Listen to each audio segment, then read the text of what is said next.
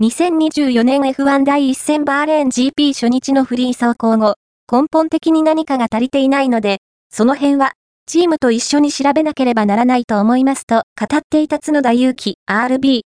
走行データを解析していった結果、あることが判明した。投稿、角田祐希 F1 第1戦分析、初日のミスが最大の収穫に。予選11番手に終わるも、ここまで持ち直せたのはスタッフのおかげは、オートスポートウェブに最初に表示されました。